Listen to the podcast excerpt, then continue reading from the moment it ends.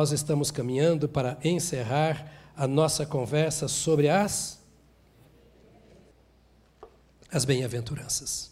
Queria que você abrisse a sua Bíblia no capítulo 5 do Evangelho de Mateus e nós vamos ler a última bem-aventurança. Você que nos visita hoje, eu queria que você entendesse que nós nos reunimos aqui com alguns propósitos. Nosso primeiro propósito é adorar a Deus. Por isso nós cantamos muito, nós oramos. Algumas pessoas pensam que o ponto alto do culto é a pregação da palavra. Não. O ponto alto do culto é a hora que você passa por aquelas portas. Ali tudo começa. A hora que você entra. Porque você vem por causa de Deus. Não é por causa de pessoas, embora talvez você tenha sido convidado por alguém. Nosso objetivo é fazer aquilo para o que nós fomos criados. Fomos criados para o louvor da glória de Deus. É isso que a Bíblia diz. Então nós adoramos a Deus individualmente, durante a semana, em nossa casa. Nem todos temos a oportunidade de vir em alguns cultos aqui, mas nós cultuamos a Deus no nosso trabalho, em casa, na rua. E nos reunimos em alguns horários no domingo, particularmente aqui. Nós temos 11 cultos durante a semana nesta casa. Este é o segundo de hoje, tem mais dois, não é? Nos reunimos aqui com o primeiro propósito de adorar a Deus. Ele é a razão da nossa existência. É por causa de Deus que nós estamos aqui para a glória dele. Em segundo lugar, nós nos reunimos aqui para pregar o Evangelho, porque essa é uma tarefa da igreja. Jesus disse: Ide e pregai o Evangelho. Então, tudo o que fazemos aqui é com esta finalidade: pregar o Evangelho. A terceira é fazer discípulos, porque Jesus falou: pregar o Evangelho e fazer discípulos de todas as nações. Então, fazer seguidores de Jesus. Discípulo quer dizer adepto, aluno, aprendiz. Discípulo é aquele que se identifica com o mestre e com a disciplina, com a doutrina do mestre. E então ele começa a acompanhar o mestre, aprender as doutrinas do mestre, e de repente ele começa a imitar o mestre e ensinar as doutrinas do mestre. Percebe? Esse é o discípulo, este é o aluno que o Senhor Jesus busca. E também nos reunimos aqui para fazer o que acabamos de dizer agora aqui, para ajudar pessoas, para socorrer pessoas.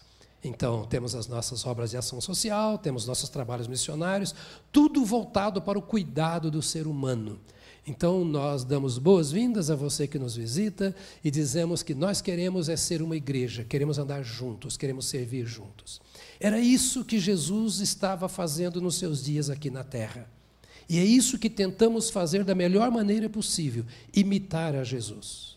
E no início do seu ministério, o Senhor Jesus disse o que aqui está, e eu quero ler nos versos 9 e 10 do capítulo 5.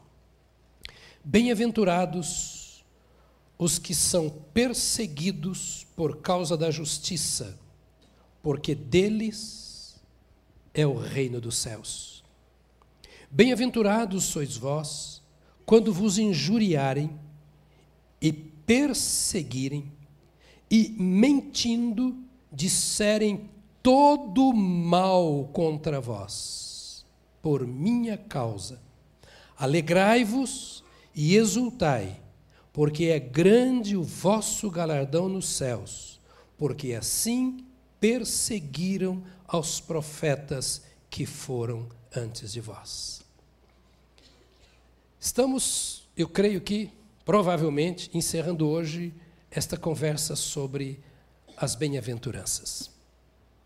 Lembramos que as pessoas estavam entusiasmadas com Jesus pelas suas obras e começaram a segui-lo, e entre aqueles que se aproximavam de Jesus, tinha aqueles que de fato queriam mais do que as coisas que Jesus fazia em favor do corpo em favor da alma.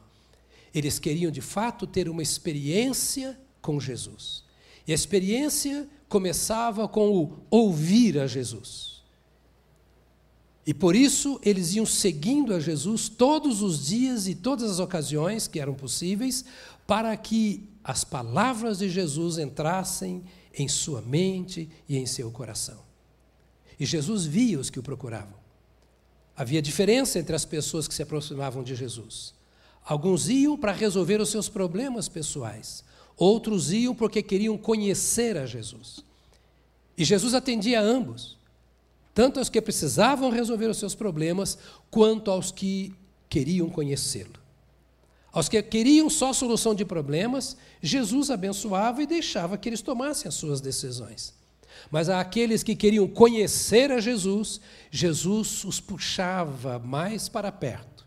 E a Bíblia diz que Jesus se assentou, e quando ele se assentou, eles se aproximaram dele, aqueles que queriam conhecê-lo, e olhos nos olhos, eles ouviam então o Senhor Jesus dizer o que esperava deles. É bom nós entendermos que entre aqueles que estão nos templos, como aqui agora, que estão nas igrejas, que estão nas reuniões, que estão nos congressos, também estão pessoas que querem bênçãos. E o Senhor as abençoa. Mas o Senhor está de olho naqueles que querem ser transformados em canal de bênção. A esses ele chama de discípulos. E aos discípulos ele fala de perto. Discípulo não é aquele que vem à igreja todos os domingos, Discípulo não é aquele que vai às reuniões todas que podem. Discípulo é aquele que dá tempo ao seu mestre para ouvir a sua voz e aprender dele. E ouvindo e aprendendo, colocar em prática. O objetivo de Jesus foi fazer discípulos. E essa é a ordem que ele deu à sua igreja: pregar e fazer discípulos. Nesta ocasião, então, Jesus chama esse grupo de homens e começa a dizer para eles do seu projeto de vida. Estamos começando um ano e sempre fazemos projetos.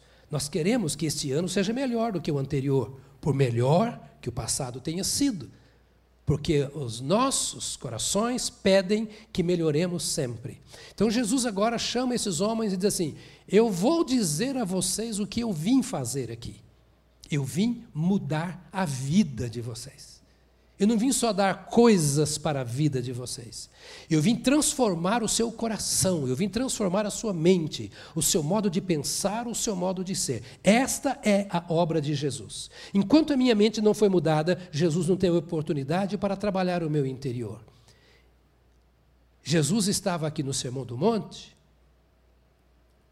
lançando os fundamentos da casa que ele veio construir. É lindo ver uma casa, mas não adianta a casa ser bonita sem ter fundamento sólido. É bonito uma igreja reunida, cantando, adorando, orando ao Senhor, fazendo o seu papel em todos os sentidos. Mas isso não significa nada se os fundamentos desta igreja não são sólidos. Jesus não veio criar, eu repito, religião.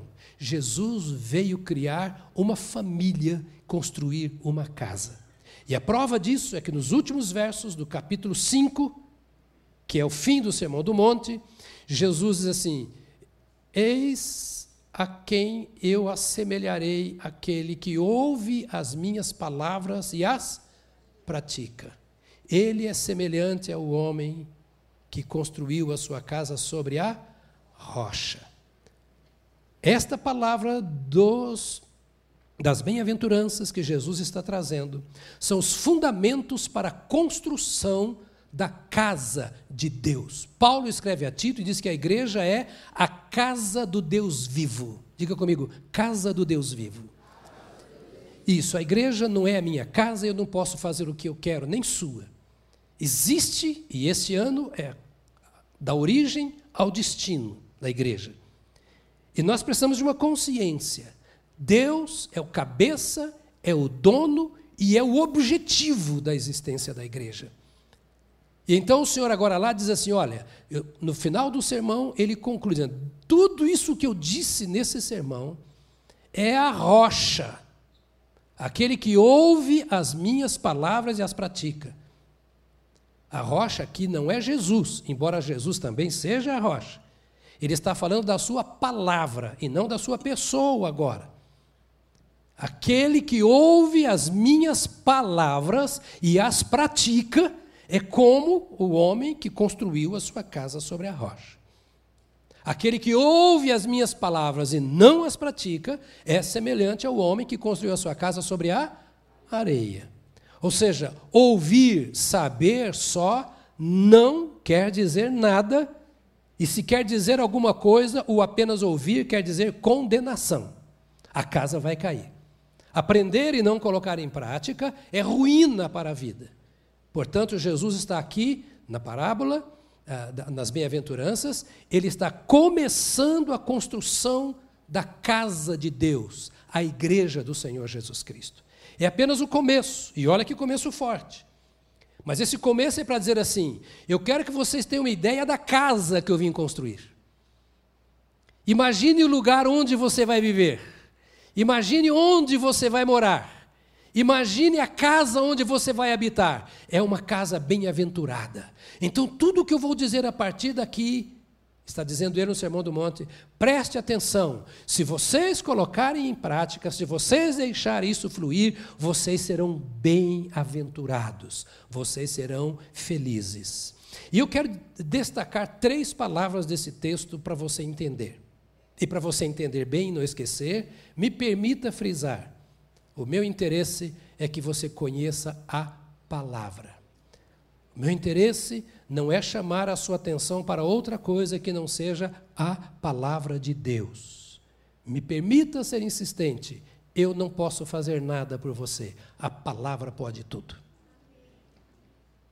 Então, as três palavras importantes que eu quero destacar já nessa introdução. A primeira é perseguido. Eu não sei se você, como empresário, se você convidaria alguém para trabalhar com você e diria assim: Olha, cara, vem trabalhar comigo, mas você vai sofrer para Dedéu. Você quer sofrer? Entra para a minha empresa. Você quer ser perseguido? Entra para o meu time. Eu tenho a impressão que você não teria muitos adeptos. Mas Jesus começou com muita tranquilidade. Há um tipo de evangelho que é pregado e é falso na igreja que convida as pessoas para que venham para Jesus, para receberem tudo que Deus tem e você não terá falta de nada nesta vida. E se você estiver frequentando e não estiver recebendo, é porque você é incrédulo, você não conhece a Deus. Esse tipo de evangelho é falso. Jesus termina, e a conclusão de um sermão sempre é muito forte, e a conclusão desta parte do sermão é fortíssima. Aqui está o verdadeiro DNA da fé. Aqui está o verdadeiro DNA da igreja do Senhor Jesus Cristo. Ele disse assim: Estou convidando vocês para que vocês sejam perseguidos e não prósperos.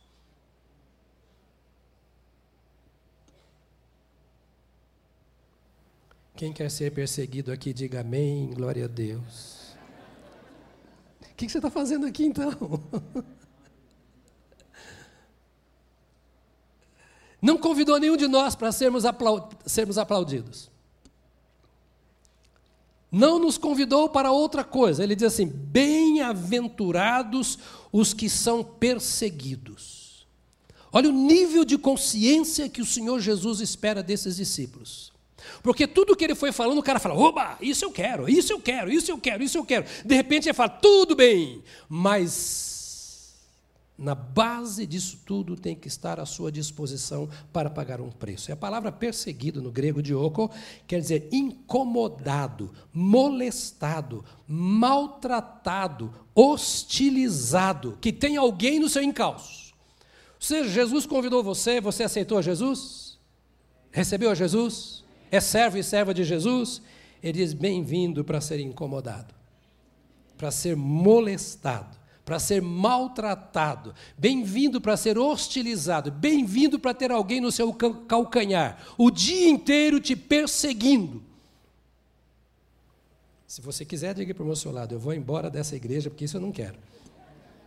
A segunda palavra que eu quero, guardou bem perseguido? Deixa essa ideia te perseguir. A segunda palavra que eu quero destacar para você é injuriar. Já ouviram alguém falar, estou injuriado. Jesus diz aqui: Bem-aventurados sois vós quando vos injuriarem. Injuriar quer dizer reprovar. Sois bem-vindos quando vos reprovarem. Maltratar, repreender sem motivo, imerecidamente. Censurar, isso é injuriar. Censurar. Jogar na cara favores que foram feitos. Jogar na cara, insultar, envergonhar. Bem-aventurados sois vós quando vos perseguirem, quando vos injuriarem. quando jogar na cara alguma coisa que te deram e como se você não merecesse, quando insultar você, bem-aventurados você será, quando você for maltratado. Ninguém entrou nesta casa orando a Deus, Senhor, nessa semana me abençoe com maltrato. Ensina o meu chefe a me maltratar nessa semana. Não, não precisa orar, porque o seu chefe já sabe fazer isso. Eu sou chefe, eu sei como é que funciona isso. E a terceira palavra que eu quero destacar para nós entendermos todo o discurso de Jesus aqui nesse texto é justiça. Justiça. Quando vos perseguirem e vos injuriarem por causa da justiça. Quando molestar você, quando maltratar você, quando reprovar você, quando repreender você, mesmo você não merecendo, por causa da justiça. Já estudamos sobre justiça aqui quando nós pensamos sobre bem-aventurados os que têm fome e sede de justiça. Agora, ser maltratado e ser injuriado por causa da justiça. O que quer dizer justiça? Justiça quer dizer o estado daquele que é como deve ser. É este o sentido da palavra original de justiça. É o estado, o justo, é aquele que é como deve ser. Pode repetir comigo? Aquele que é como deve ser. Por favor, vamos transformar este culto numa escola bíblica e você vai dizer para quem está do seu lado: aquele que é como deve ser. E por gentileza, outra vez, agora é um estudo, né? Então diz assim: nós devemos ser como devemos ser. Diz Paulo aos Efésios, capítulo 4, verso 24: revestir-se do novo homem, criado para ser semelhante a Deus em justiça e em santidade provenientes da verdade. Anota na sua Bíblia, no seu papel, quando vier para um culto, anota tudo aqui para conferir como faziam os berianos, ver se está na Bíblia mesmo que foi dito. Porque não vá na palavra do pastor, vá na palavra de Deus ok? Anote, confira. Então vá para o YouTube. Está tudo lá no YouTube de graça, de grátis, você não paga nada. Né? Revestir-se do novo homem, esta é a ideia. Ou seja, cada dia eu tenho que me revestir. Cada dia, cada momento, cada circunstância, eu tenho que colocar, manter, zelar pela roupa nova, lavada no sangue do Cordeiro, linho branco e puro que me foi dado por Jesus Cristo no seu sacrifício no Calvário. Paulo escreve isso para a igreja de Éfeso. Quem esteve comigo em Éfeso na última viagem que fizemos, andamos por lá, vimos as ruínas da cidade. Mas quem vivia em Éfeso naquela época, se passasse por São Paulo hoje, nós que achamos que São Paulo é uma cidade ruim, violenta, mundana, eles iam falar: que é isso? Aqui é o paraíso. Era um lugar onde não se podia viver, era difícil para um crente, do ponto de vista moral a começar. Agora, Paulo escreve para a igreja de Éfeso e diz assim: olha, revestindo-se do novo homem, criado para ser semelhante a Deus. Pode repetir comigo? Você não foi criado para ser semelhante ao seu pai, à sua mãe, à sua família, à sociedade, nem à sua igreja. E muito menos ao seu pastor. Você foi criado não pelo seu pai, nem pela sociedade, nem pela igreja. Você foi criado por Deus para ser semelhante a Deus. Está escrito no primeiro capítulo da Bíblia que Deus criou o homem à sua imagem e à sua semelhança. O pecado desfez isto e Jesus Cristo veio para restaurar esta imagem e esta semelhança de Deus no homem. E toda a vida do crente deve ser esta: ele diz assim: você deve ser aquilo que você deve ser. E o que você deve ser? Você deve ser semelhante a Deus. Está me entendendo? Então não podemos dar desculpas às nossas fraquezas por causa da nossa origem familiar, nem por causa da sociedade onde vivemos ou por causa do nosso nível socioeconômico. Nós temos algo que é muito maior do que todas estas e tantas outras coisas. Nós fomos criados por Deus e Deus espera que nós escolhamos ser semelhantes a Ele. Jesus então está dizendo: olha, é preciso que haja um espaço na sua vida para isso. Justiça, e eu tenho muitos advogados aqui, a começar de genro, mas genro não é parente, então não tem problema. Justiça quer dizer condição aceitável para Deus. Condição aceitável para Deus. Porque Deus não é apenas justo, mas Ele é justiça. Então, quando nós falamos em justiça, nós estamos dizendo assim: isso é semelhante a Deus? Daí, muitas vezes, nós vamos até questionar e, em algum caso extremo, até não obedecer a leis dos homens. Por vermos que ela não confere a justiça divina. E quando nós entramos em choque com leis humanas, porque elas se opõem à justiça divina, aí nós somos perseguidos.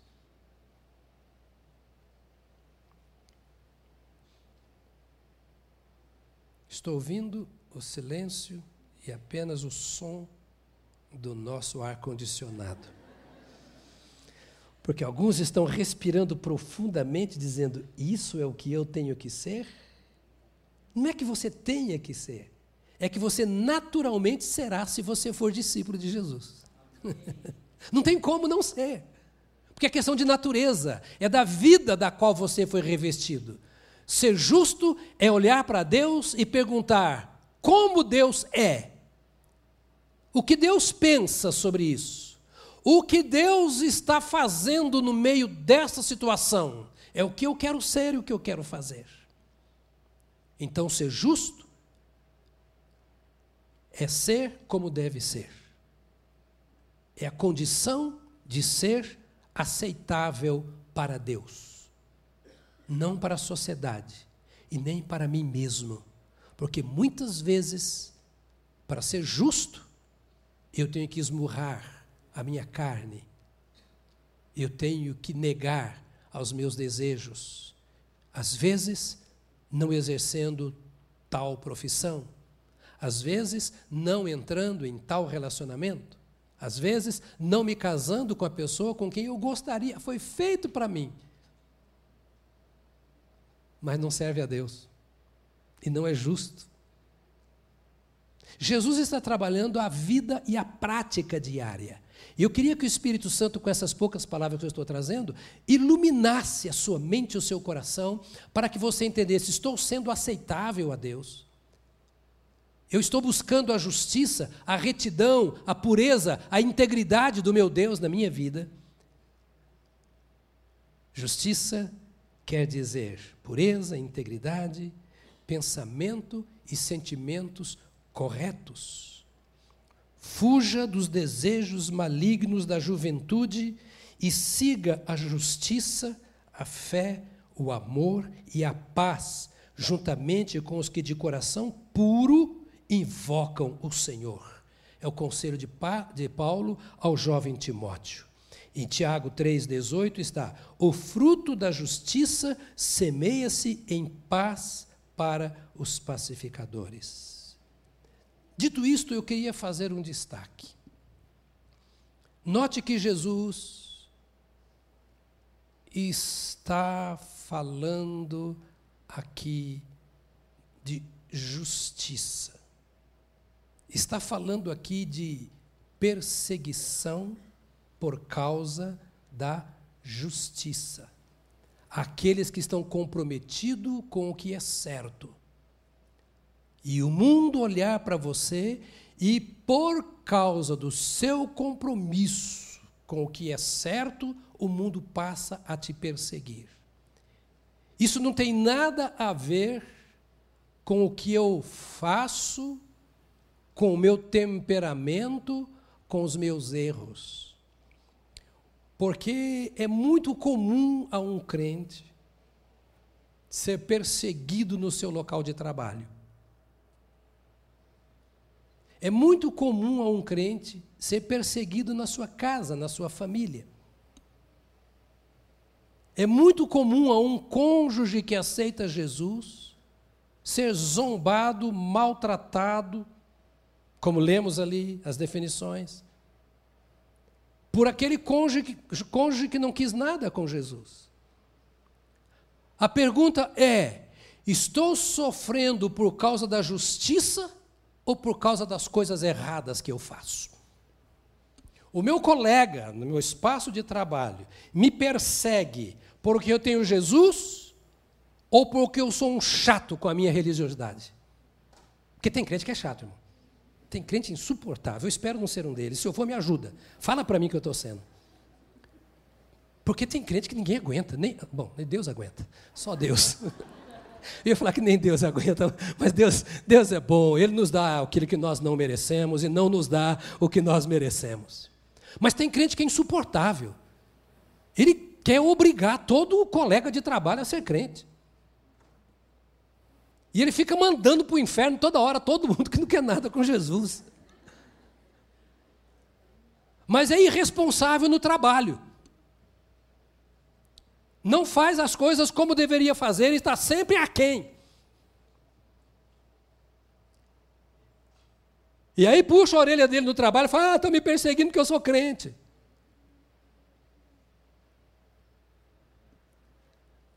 O marido se converte e volta para casa e vive como se não tivesse convertido. E vem para a reunião de oração e fala: Eu queria que orasse pela minha mulher porque ela é incrédula. Não vem para Jesus, nunca vem. Mas a vida não mudou eu sou perseguido. Ah, eu não posso ir para a igreja, eu não posso levar os filhos para a igreja. Não é isso, não é essa perseguição. Não é por causa do meu temperamento ruim. Temos vários psicólogos aqui na igreja, eu quero que vocês um dia me digam se temperamento presta, porque eu acho que nenhum presta. Nós somos defeituosos por causa do pecado. Precisamos de socorro, de ajuda. E às vezes nós temos um temperamento explosivo. E no nosso local de trabalho, nós somos essa bomba. Tem que tratar conosco com todo cuidado, porque senão vai explodir. E de repente nós falamos, ah, eu estou sendo perseguido por causa de Jesus. Jesus não se engana e não tente enganar a Jesus. Jesus está falando assim, perseguido por causa da justiça. Ou seja, você está trabalhando a sua vida, permitindo que o Espírito Santo trabalhe a sua vida, para você viver de acordo com a reta justiça, de acordo com aquilo que lemos aqui agora, e você é uma pessoa íntegra, você trabalha bem, você não chega atrasado, você não fica faltando no seu trabalho, você trata bem as pessoas, você tem um sorriso nos lábios, quando é preciso chorar, você chora, mas você é íntegro, você não mente, você não enrola, você tem procurado ser santo, como a palavra de Deus diz, nós devemos ser santos, as pessoas podem confiar em você você, a sua palavra dada é palavra cumprida, enfim, você está andando na verdade. E aí você começa a ser, você vai saber, é por causa da verdade. Não dá para você pegar a Bíblia na hora de trabalho e ir lá evangelizar o irmão, fazer um pequeno grupo com ele. É claro que o patrão vai ficar bravo com você. Não dá para você ir para vigília, para jejum, para oração, domingo o dia inteiro na igreja, visitando, evangelizando, e vai dormir tarde da noite e perde a hora na segunda-feira e fala: Ah, eu estava servindo a Deus e por isso eu me atrasei. Não confunda eu, tô, eu, eu, acho que eu estou falando assim para adolescente e para jovem agora, né? Mas eu quero que você entenda o seguinte: há muita meninice dentro da igreja. Jesus não está falando da nossa criancice. O que Paulo diz aqui, o que nós aprendemos, é quando nós estamos andando em justiça, na retidão para a qual nós fomos criados segundo Deus. Nesse Sermão do Monte, o Senhor está lançando, então, os alicerces. Nessas bem-aventuranças, Ele está lançando os alicerces desta casa que Ele veio edificar para Deus, o nosso Pai. Mas, ao mesmo tempo em que Ele mostra a beleza da casa, ele mostra também o custo da obra. Eu ainda não trouxe para vocês o projeto da reforma, que está dando um trabalho tremendo. Não adianta só falar para você, olha, a nossa casa vai ser, o pastor Tiago falou que é hora, vamos fazer a reforma, aqui vai ser uma galeria, lá embaixo vai ser outro templo, não sei o quê, tá, tá, tá. A gente está calculando tudo. Lá pelo final de fevereiro, outra vez, eu trago os detalhes para vocês. Mas pode começar a soltar o dinheiro logo, tá bom? Não tem problema nenhum. Pode depositando, porque nós vamos precisar de dinheiro logo para o início. Né? Mas nós temos que saber que uma coisa bonita tem um custo alto. E Jesus está falando da casa que ele veio construir, mas aqui ele está falando do preço. Você não aceita qualquer pessoa para cônjuge. Tem que ser uma pessoa especial para você, e se você casa com qualquer um, problema seu. Você não se ama. Porque se você se ama, você vai escolher bem a pessoa com quem você vai se casar. Porque é com ela que você vai viver o resto da vida. Você não vai se divorciar. Você não é louco. Você não vai contradizer a palavra de Deus se você é um crente. Aí para a casa ficar bonita, você vai ter que consertar. A reforma não é fácil, hein? É complicado. Mas terá que trazer isso à verdade. E Jesus fala: Olha, eu tenho um alto lugar. As bem-aventuranças falam: Eu estou trazendo você para um nível que o mundo não conhece. Eu estou trazendo você para uma glória que homem algum experimentou. Eu estou trazendo você para uma vida diferente. Você será a casa do Deus vivo. A igreja é a casa do Deus vivo. A igreja não é casa de problemas. A igreja não é casa de carnalidade. A igreja não é casa de pecado. A igreja não é casa de conflitos, de contendas. A igreja é a casa do Deus vivo. E nós precisamos respeitar o dono desta casa, que é santo, que é glorioso, que tem propósitos, que tem projetos. Igreja não é uma mera sociedade humana, uma instituição qualquer. A igreja nasceu para que Deus caminhe por meio dela na face da terra. É um grupo de sacerdotes, de profetas, de homens e mulheres de Deus, através dos quais o Senhor manifesta a sua glória. Tivesse crente aqui, teria dito pelo menos um amém. Mas eu sei que parece que está tão longe que nós pensamos, eu estou longe disso. Imagine se você já sabe tudo e já tem o Espírito Santo porque entregou a vida a Jesus. O que estava acontecendo com aqueles discípulos que não sabiam nada e nem tinham o Espírito Santo que ainda não conheciam a Jesus?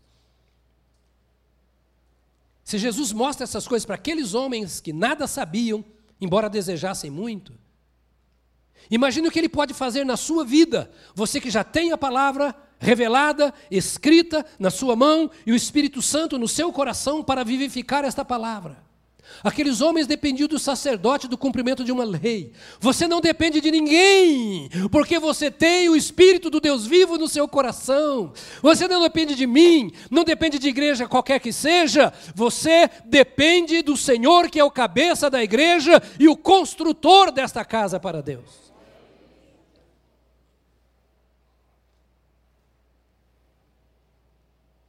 E ele diz: Olha, eu quero fazer uma casa linda, mas o custo é alto. Mas por que, que Jesus vai fazer isso comigo? Por que, que ele vai permitir que eu seja provado? Tanto a Bíblia quanto a história da igreja mostram o quanto os servos de Deus são provados. Pega a vida de Abraão, pega a vida de Moisés, pega Josué, leia Davi, Isaías, Jeremias, Daniel, João Batista, os apóstolos, Jesus. Algum de nós é melhor do que qualquer um desses? Será que algum de nós teve uma experiência mais profunda com Deus do que esses homens? Será que algum de nós obedece a Deus mais do que esses homens obedeceram? E o impecável, Jesus, sofreu mais do que todos os outros? Mas nós entendemos que vir para a igreja é não sofrer nada. Nós entramos no outro mundo, meus amados. É o mundo da igreja. Olha para mim. Queira você aceitar ou não, não é o meu mundo nem o seu mundo, é o mundo de Deus chamado igreja. Todos nós temos uma expectativa tão grande com relação ao novo governo. Olha para mim. Cuidado para não se frustrar.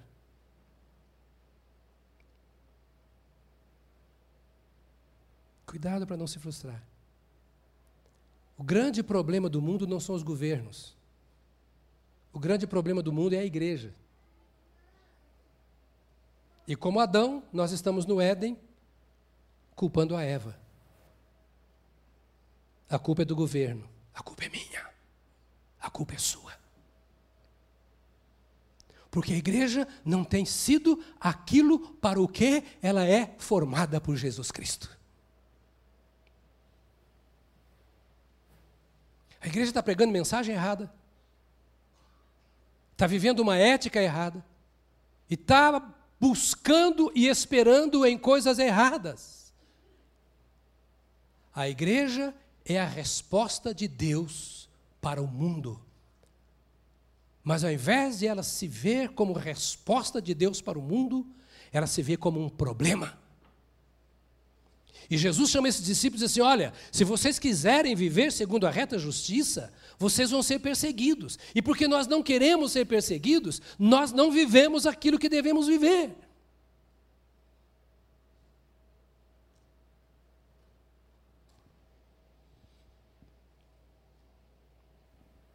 Jesus disse que aqueles que quiserem ser seus discípulos passarão, padecerão perseguições.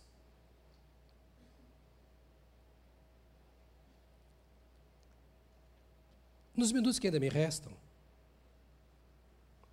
eu queria que você estivesse assim, pensando.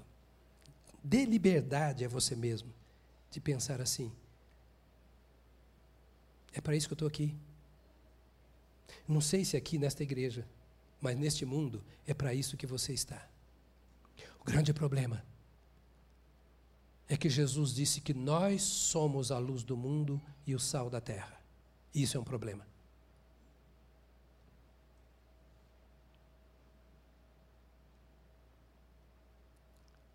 Isso é um problema. Porque ele nos dá um privilégio que nós não queremos ter. Ele entrou em nossa vida e faz de nós aquilo que nós não queremos ser. E nós queremos que o irmão seja. O irmão tem que ser. O irmão não pode errar contra mim. O irmão não pode fazer nada errado. Eu posso. O mundo não presta. O mundo é odioso, é horroroso. Mas eu vivo com os mesmos pensamentos e com as mesmas práticas do mundo. Irmão, isso é, é, é, é suicídio. Está se matando por dentro.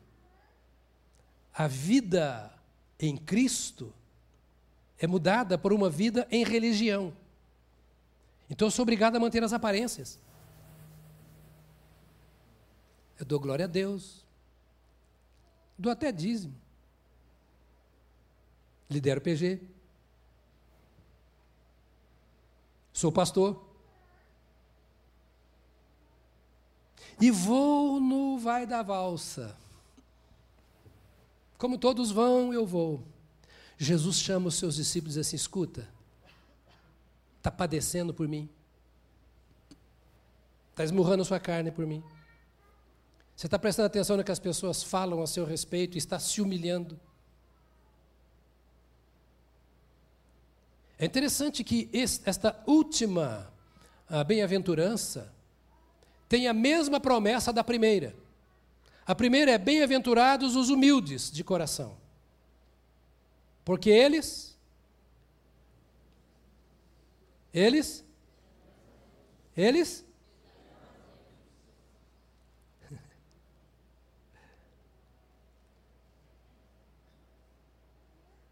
serão chamados filhos de Deus. E é a mesma promessa aqui. Porque para aguentar a perseguição, tem que ser humilde. E se existe uma fortaleza que precisa ser quebrada em nossa vida, é essa, a do orgulho.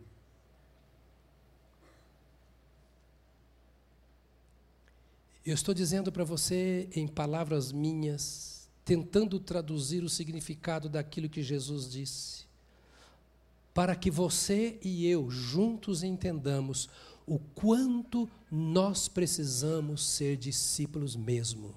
Ou seja, parar, ouvir o que Jesus está ensinando e deixar que essa instrução de Jesus caiba em nosso coração para que nós sejamos o que Jesus espera de nós.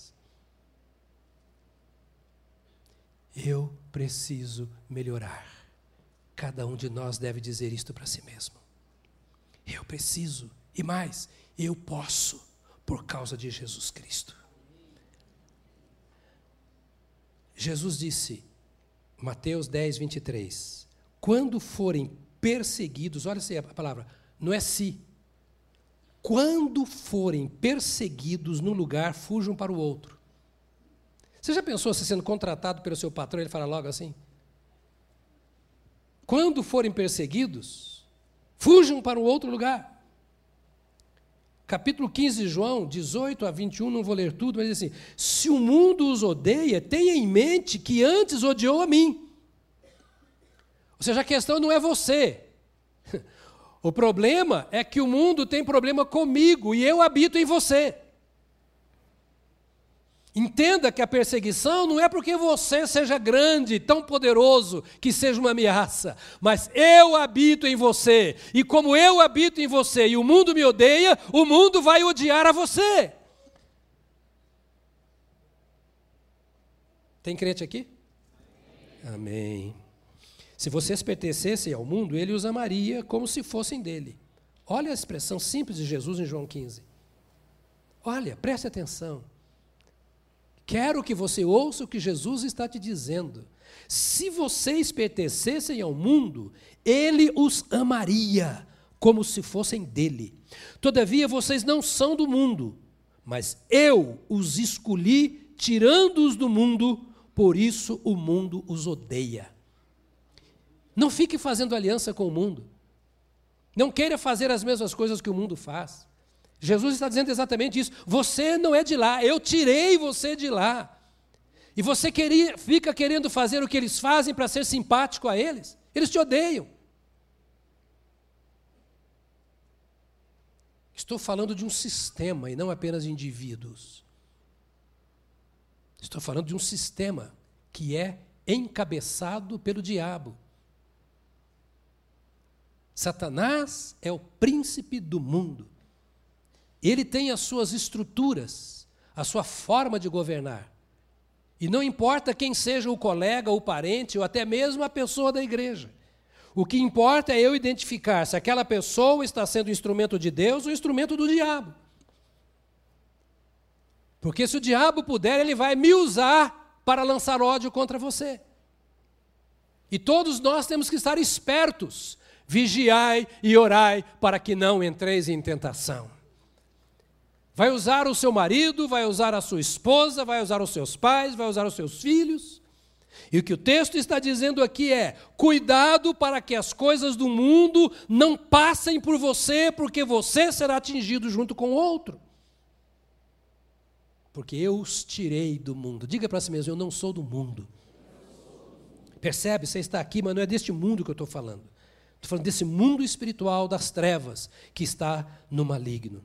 Pedro também adverte que nós vamos ser perseguidos. Pedro diz assim, 1 Pedro 4, de 12 a 19, vou ler só uns dois versos. Amados, não se surpreendam com o fogo que surge entre vocês para os provar, como se algo estranho lhes estivesse acontecendo, mas alegrem-se à medida que participam dos sofrimentos de Cristo, para que também, quando a sua glória for revelada, vocês exultem com ele em alegria que Pedro vai dizer aqui é que existe uma perseguição e muitas vezes ela está dentro da própria igreja e você não deve se assustar com isso. Estamos pensando na origem da igreja.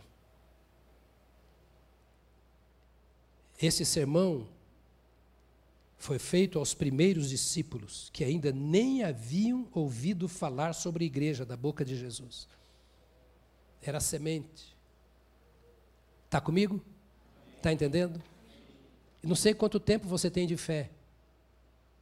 Mas provavelmente, se não todos, quase todos nós, temos mais tempo de fé do que tinham esses homens que ouviram essa palavra.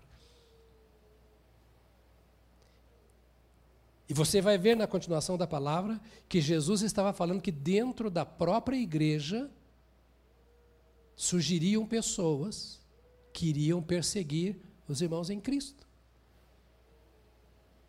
Não há nenhuma razão, nenhuma justificativa, nenhuma desculpa para que um crente se desvie por causa de outro crente.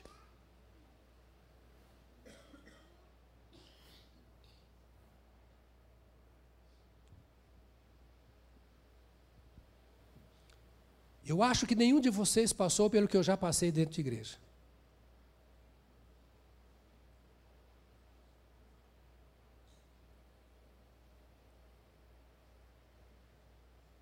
Porque a sua questão não é em primeiro lugar com a igreja. A sua questão é em primeiro lugar com Jesus. E se há algum membro da igreja que fere você, você tem que ter a maturidade para curar este membro da igreja com os recursos que Deus dispõe. Ah, mas a igreja não dá espaço, então não é igreja. Porque a igreja do Senhor tem que estar preparada para tratar dos que ferem, dos que são feridos e para, ouça, abra os quatro ouvidos, os dois físicos e os dois espirituais e ouça o que eu vou dizer agora. A igreja tem que estar preparada para conviver com o joio que está dentro dela.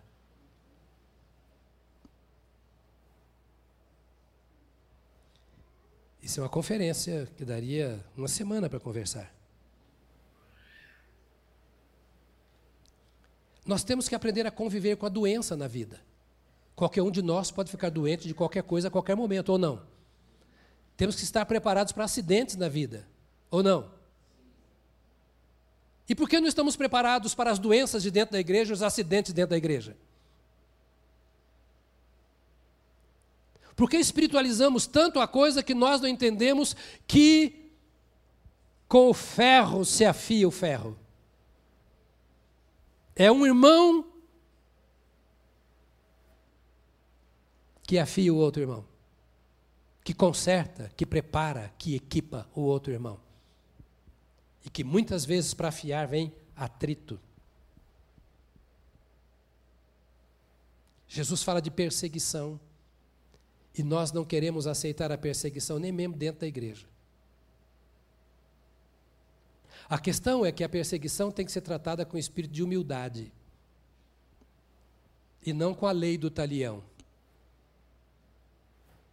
todo ataque, todo desconforto que ocorre dentro do corpo de Cristo tem que ser tratado com a graça e a misericórdia. A mesma graça e misericórdia que eu recebo e com as quais eu sou tratado pela mão do meu Senhor. Mas o mundo tem nos dado o privilégio alto de sermos individualistas. E não é o nosso mundo, o mundo dos discípulos era assim também. Cada um por si. E Jesus está levantando um novo povo. E Pedro diz assim: olha, não fiquem preocupados, porque a ardente prova, os conflitos quando vão surgir. Nós temos que estar preparados para as boas e para as difíceis horas da vida. Nós temos que estar preparados para ser de Jesus nas horas em que a água da vida está fluindo em nosso meio, mas também quando o fogo da perseguição, da tribulação, do problema estiver nos assolando. Isso como na família. A família se desfaz quando os pais não estão preparados para enfrentar todas as situações normais de uma família. E entender que essas coisas são normais na vida, porque o mundo jaz no maligno. O que não é normal é eu deixar o maligno fazer da minha vida e da minha família aquilo que ele faz daqueles que não servem a Deus.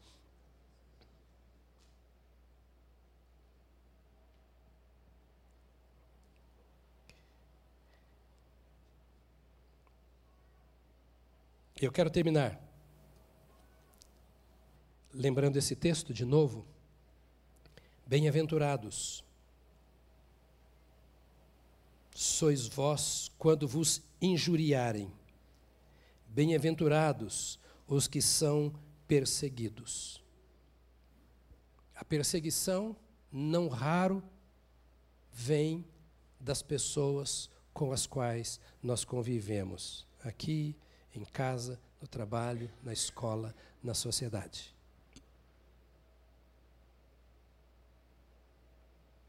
As perseguições dentro da igreja vêm, não raro, de líderes, de pessoas de influência. Pessoas que têm influência na nossa vida, de pessoas que têm influência na vida da igreja. Acorda. Para que você não seja um instrumento de perseguição. Porque bem-aventurado não é quem persegue. Bem-aventurado é quem é perseguido e sabe enfrentar a perseguição. Hum? Então não dê o troco. Não responda no mesmo tom, na mesma altura, no mesmo nível. Deixa com Deus. Isso é difícil, não é, queridos? Você imagina para mim. Se é difícil para um ou outro, imagina para um punhado. É difícil. Qual é a saída? Ser discípulo de Jesus. Simples. Não é ter um bom temperamento, já que temperamento não presta, depois vocês da área me corrijam. Porque o temperamento é imaculado. Né? O segredo é eu andar com Jesus na caminhada da vida. Vou repetir. Foi ele quem disse: Aprendei de mim, que sou manso e humilde de coração. Eu estou te dando umas dicas, mas não é nada em relação ao tanto que você precisa. Agora vai aos pés do seu Senhor. Derrame a sua alma perante o Senhor. Diga ao seu Senhor o que você precisa, o que você quer. Abra a sua Bíblia e ouça o seu Senhor. Dias atrás aqui o pastor lá da, da Lagoinha, que vendeu que vendeu os Cornélio, Cornélio veio aqui e vendeu a Bíblia em, em, em, em áudio, etc. Sabe o que eu faço? Eu tenho lá em casa uma banheira onde eu lavo os meus pecados. Os pecados naturais. Na, o artigo 3 da minha religião fala que eu tenho que tomar banho de banheira três vezes por semana. Então eu entro na minha banheira, eu sempre eu ligo. Por exemplo, ontem eu ouvi Gênesis pela terceira vez. Desde que Cornélio esteve aqui ouvindo, ouvindo. E não durmo, vou ouvindo. Quando você lê a Bíblia várias vezes e você conhece a Bíblia, você ouve Gênesis, você lembra de alguma coisa que está ligada ao Apocalipse, você vai para Hebreus, você, você vai ouvindo um livro, você vai lembrando da, de toda a Bíblia. Quanto custa isso? Uma hora que você para para ouvir a Deus. Uma hora das 24 às vezes duas ou três horas, das tantas horas que você tem numa semana. Seja prático, irmão. Seja prática, irmã. Não tem jeito de você aprender matemática por osmose. Não vai dar. Você tem que ler, tem que estudar. Concorda? Não tem jeito de você aprender a Bíblia vindo aqui domingo de manhã me ouvir. Porque a hora que você sair dali, um cara vai te fechar, você vai ficar com raiva. Aí chegar em casa, a mulher vai lembrar você daquela duplicata que está lá que você não paga, tem seis meses e está cobrança em cima. E de repente a vida começa e você vai para casa e esquece tudo o que foi dito aqui. Então, para encerrar a conversa, eu quero lembrar a você: é de graça. Vai lá para o YouTube. Em vez de ficar ouvindo mil pessoas por aí, ouve o que você está ouvindo aqui primeiro. Depois compare com o que você está ouvindo lá, não tem problema nenhum, não. Eu leio de tudo. Eu leio tudo. Não tem problema nenhum. Eu leio Maquiavel. Pastor, você leu Maquiavel? Eu já li duas vezes Nostradamus. Pastor, você é carnal. Qual é o problema? Está lá na minha estante, o Nostradamus. Não me faz mal nenhum. Eu quero conhecer os ardis do diabo. Mas eu leio mais a Bíblia. Porque eu comparo tudo com a palavra de Deus. Jesus está dizendo a você, neste tempo que nós estamos estudando sobre as bem-aventuranças, você é chamado para ser diferente. E ser diferente não é ser esquisito.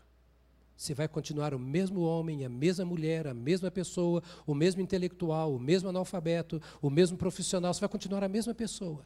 Só que quando a Bíblia começar a entrar na sua vida e estas chamadas de Jesus aos seus discípulos começarem a ter valor para você, você vai ver que você é uma pessoa diferente.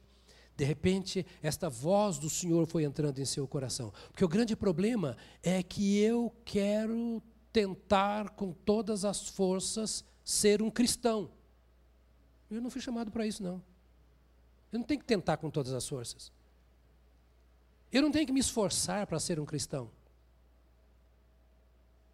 Eu não tenho que ficar lutando contra aquelas amarras. Que... Não, eu tenho que dar voz, ouvidos à voz de Jesus. Só. É nova vida, é nova criatura. Eu não vou ficar comparando as coisas de Jesus com as coisas do mundo. É incomparável. Eu vou priorizar o que o Senhor fala na Sua palavra. E eu vou dar espaço ao Espírito Santo que Ele me deu, porque quanto mais comunhão, e o segredo está aí, quanto mais comunhão eu tenho com o Senhor Jesus, mais a minha vida é santificada, é transformada, é fortalecida, a minha visão é ampliada, os meus ouvidos aguçados. E como é que eu consigo isso? Bíblia, oração, a adoração, comunhão com irmãos que de fato têm o temor de Deus e dar ao meu coração espaço para ser apaixonado por Jesus. Eu não posso ser um religioso, um frequentador de igreja. Eu não posso ser alguém acostumado com a, entre aspas, vida cristã. Eu tenho que ser um conquistador. Não sei quando vem a perseguição, não sei quando vem o problema, então eu vou me equipar para isso. Está lá as armas, está lá a, a coraça que Paulo fala que nós temos que carregar. Então nós vamos de verdade, neste ano de 2019, é 19, 2019, nós vamos nos empenhar como indivíduos e como igreja para que Jesus cresça através de nós e em nós, através das suas bem-aventuranças, através da sua palavra. Amém, querido? Você está disposto a isso? Só dê ouvido a Jesus. Não precisa fazer esforço nenhum, não. Faça aquilo que ele mandou fazer e o resto ele vai fazer na sua vida. Fica de pé nesta hora. Eu quero orar com você. Quero convidar você para voltar domingo que vem se você não se sentiu tão perseguido hoje. Para nós continuarmos a nossa conversa, para esse tempo de adoração ao Senhor. Que tal você dar a mão a quem está do seu lado agora? Pode fechar o corredor, isso.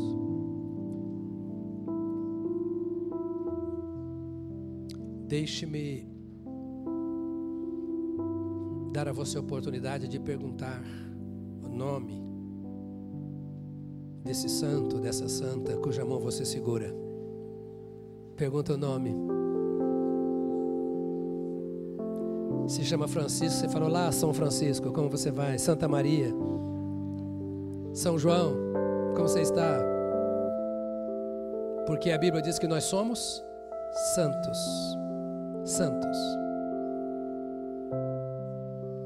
E a nossa santificação está em desenvolvimento. Por isso nós vamos orar uns pelos outros agora. Porque nós somos santificados quando ouvimos a palavra. Nós somos santificados quando nós oramos. Tudo isso que eu disse para você Preste atenção nisso. É sobrenatural. Por isso parece impossível. Mas é possível por meio de Jesus. O segredo está numa palavra: entrega. Entrega o teu caminho, ou seja, o seu estilo de vida, o seu jeito de ser, o seu dia a dia, seus afazeres. Entrega o teu caminho ao Senhor. Confia nele e o mais ele fará. Pode parecer difícil. Me lembro de uma vez, início da década de 80, eu estava indo visitar um trabalho numa cidade chamada. Está passando o nome da cidade, no interior do Pará. Jacundá. Era para ser uma viagem de, quase 20 horas, foi mais de 30 por causa da chuva, o ônibus atolou, aquela coisa toda. Fui, resolvi as situações de lá, de lá ia para Tucuruí, onde nós íamos fundar a nossa igreja, visitar uma professora e com ela começar uma igreja em Tucuruí, interior do Paraná Transamazônica. Quando nós chegamos do lado de cá do rio, para entrar em Tucuruí, saímos de Goianésia para entrar em Tucuruí, eu tinha que passar para lá de barco. Esses barquinhos pequenos que chamam de voadeira, cabia oito pessoas. E foi entrando gente, entrando gente, entrando mala, eu com a minha também. Era mil metros a largura do rio Tapajós lá. Aí eu olhei aquele barquinho, era a minha primeira viagem, estava começando o trabalho na Amazônia. Olhei o barquinho, olhei o outro lado do rio, perguntei assim para o garoto, meu filho, qual a distância daqui até lá? Ele falou, mil e poucos metros. Lá embaixo estava a, a da usina lá, barragem da usina. Aí foi entrando gente com as malas, o barquinho foi afundando, afundando, faltava assim uns três dedos. Eu disse, amigo, esse negócio não vai afundar. Não, vai não, senhor. E se afundar? Ele olhou para mim e falou assim: se afundar, nós nada. Nós nada, nada. Nadar mil metros atravessando o rio daquele, volumoso. Eu tinha que confiar no barquinho e naquele moço. E cheguei do outro lado. Morrendo de medo, mas cheguei. Não pule do barco. Confie no que está no comando. Você vai chegar do outro lado. As águas são densas, a distância é longa, parece que a caminhada não chega ao fim. O segredo não é o que você está sentindo. O segredo é confiar naquele que sabe todas as coisas. Ele diz: Eu nunca te deixarei. Não me deixe. Eu jamais te desampararei. Não me deixe desamparado. Fica comigo. Meu desejo é te guiar pela mão, diz o Senhor. É dirigir no caminho. Seja meu discípulo. Entra no meu barco Parece que não aguenta, mas aguenta. Parece que vai afundar, mas não afunda. Você vai chegar com Jesus do lado de lá. Ele é o segredo. Nós estamos aqui, Pai, de mãos dadas, como um corpo, como uma família, como tua casa, como a igreja do Senhor. Toma, ó Senhor, isso como símbolo, e nós queremos que tu saibas que nós precisamos de ti quase que desesperadamente nós precisamos de Ti. Senhor, nós não estamos preparados para esta bem-aventurança. Precisamos que Tu nos trabalhes. Senhor, nós precisamos da operação do Teu Espírito em nosso coração. Nós precisamos ser cheios de Ti. E nós te pedimos que Tu nos ensines e nos ajudes a derrubar as barreiras que estão no caminho que tu, Senhor, nos ensines a termos os nossos olhos postos em ti. Nós oramos te pedindo que tu nos ajudes a te darmos o nosso coração por inteiro, a sermos discípulos, seguidores, obedientes, prontos a te servir, a entregarmos a nossa vida em plenitude ao Senhor. Então, nesta manhã, depois desta palavra, ó Espírito Santo, tu sabes o que podes fazer no coração de cada um. Toma o coração de cada filha, de cada filho. Toma cada mente, muitas vezes, Senhor, tão cheias de dúvidas. Muitas vezes, ó Deus bendito, tão incrédula de fato, nós te pedimos, ó Deus, que tu tomes a mente mais duvidosa até aquela mais crente, o coração mais puro até o mais impuro aqui presente. Toma as nossas vidas e nós queremos viver como trigo e não como joio, como profetas e não como gente que amaldiçoa. Nós queremos viver como corpo de Cristo e não como uma sociedade acéfala. Ajuda esta igreja, ajude este povo. Senhor, se a tua igreja for transformada, o mundo será transformado, a nossa sociedade será influenciada e a luz será vista e o sal salgará. Então, dá-nos a graça de sermos teus em plenitude, para o louvor e para a glória do teu nome, em nome de Jesus Cristo. Amém, amém, amém. Louvado seja Deus, louvado seja Deus. Que o Senhor te abençoe, querido, com uma semana fantástica na presença do Deus vivo. Sirva ao Senhor.